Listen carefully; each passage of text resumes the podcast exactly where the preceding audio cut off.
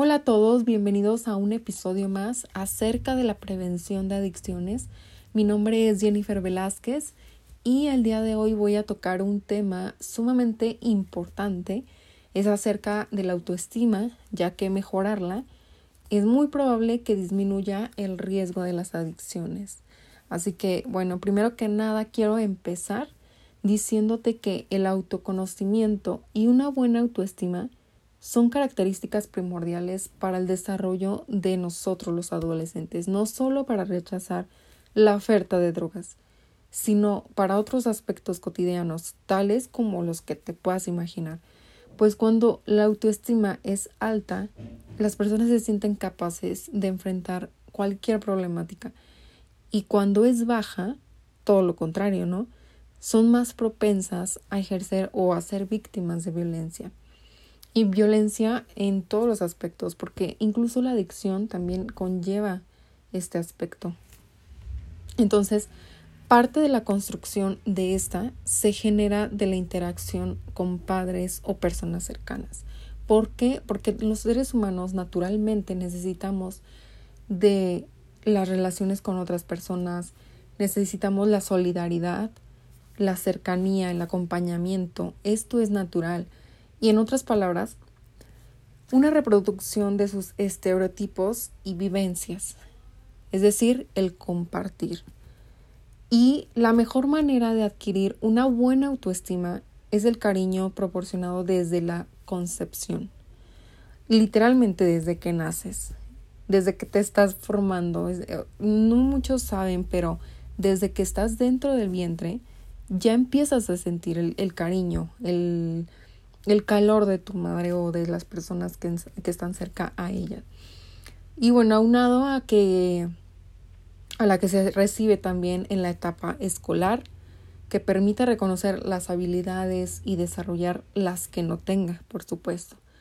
Esta es, yo creo que la, la base, porque es cuando empiezas a conocerte, empiezas a interactuar con personas de tu edad, con las de mm, con las, los familiares, etc.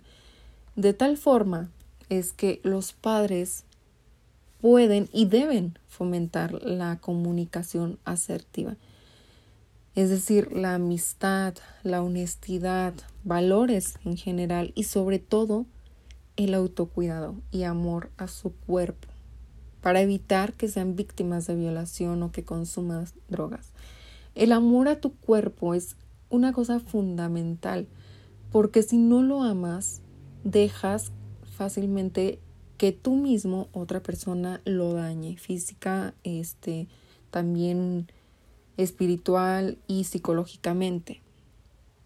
Porque hacerle daño a tu cuerpo no solo implica las partes físicas, también a tu cerebro, a tu pensamiento, y obviamente todo eso va a repercutir o en enfermedades o provocándotelo tú mismo con alguna sustancia. Así que si en algún momento sientes enojo, tristeza, soledad o incomprensión, aquí estás en el lugar adecuado para que puedas recibir algunos tips que te pueden mejorar, ayudar a mejorar tu estado de ánimo. Y bueno, para empezar, quiero recomendarte que escribas lo que sientes. Y si quieres, compártelo, pero guarda algunos de los recuerdos que te han hecho sentir alegría y cuando te sientas deprimido, échales un vistazo. Eso te va a servir muchísimo. Es como si una persona interna a ti te estuviera recordando lo mejor que tienes, las vivencias que has tenido y que te han hecho feliz. También debes evitar los pensamientos negativos sobre ti mismo. Si acostumbras a centrar la atención en tus defectos, empieza a pensar en, en aspectos positivos que los contrarrestan y te hagan feliz. Muchas veces hacemos comentarios muy positivos a las personas pero cuando se trata de nosotros, ahí sí todo lo vemos mal. Entonces, hay que evitar todo esto. Hay que alimentar esa autoestima. Ayúdate a ti mismo. Ve cosas positivas. También otro aspecto es fijar metas en tu vida, sin caer en la perfección, obviamente, porque pues nadie podemos hacerlo. Piensa qué te gustaría conseguir y diseña un plan para hacerlo. Analiza en qué eres bueno y en las cosas que disfrutas y ve por ellas. Acciona. No solamente lo pienses, hazlo. Si te equivocas no pasa nada. Cometer errores no es malo. Al contrario, es parte del aprendizaje.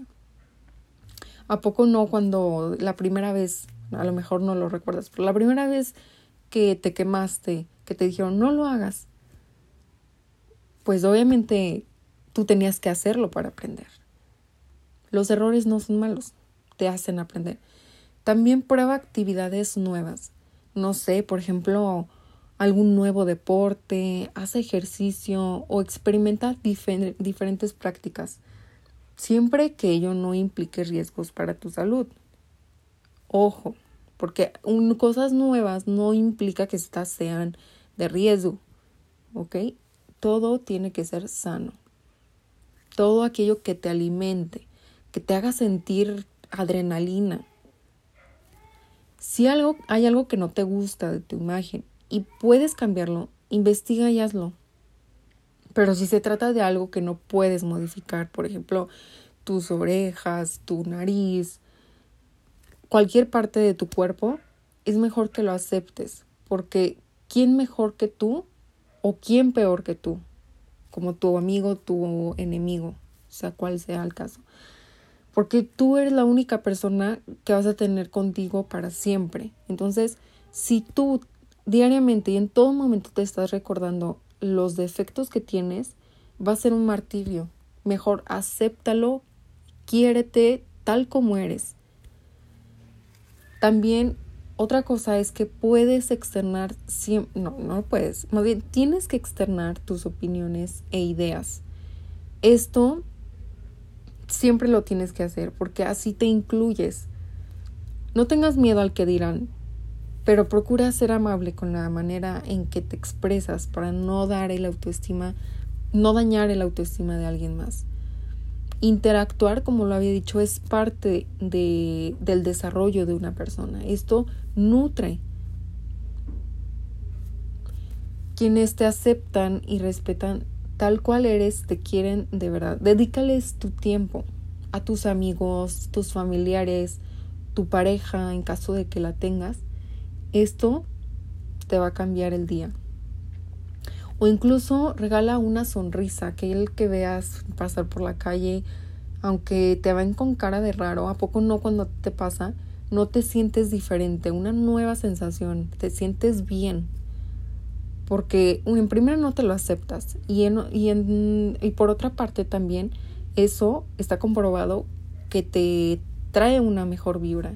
Entonces, haz alguna cosa nueva, algo que te rete. A lo mejor eres penoso, pero esto es un reto y te va a hacer bien porque ya estás intentando cosas nuevas. Y eso se disfruta. Así como las cosas que te gustan y las que no has descubierto. Esa es una tarea para ti. Cada semana y si quieres cada día puedes intentar una cosa nueva, algún reto, algo que te dé miedo, que te dé pena o lo que tú quieras para que intentes cosas nuevas y tal vez entre ellas puedas encontrar algo que te guste. Siempre es posible construir una autoestima positiva. A veces será necesario buscar ayuda profesional como un psicólogo, pero esto es para no recurrir en hábitos negativos como lo son las adicciones. Yo no te conozco, pero estoy segura de que tú tienes muchas cosas positivas que descubrir sobre ti mismo. Estoy segura que hay muchas cosas que explorar a tu alrededor, en tu contexto, con las personas que acostumbras estar, pero que a lo mejor no te has dado el tiempo de conocer. Todo esto te va a nutrir, te va a cambiar el día. Y sobre todo, va a aumentar tu autoestima algo que puede cambiar para siempre tu vida respecto de las adicciones.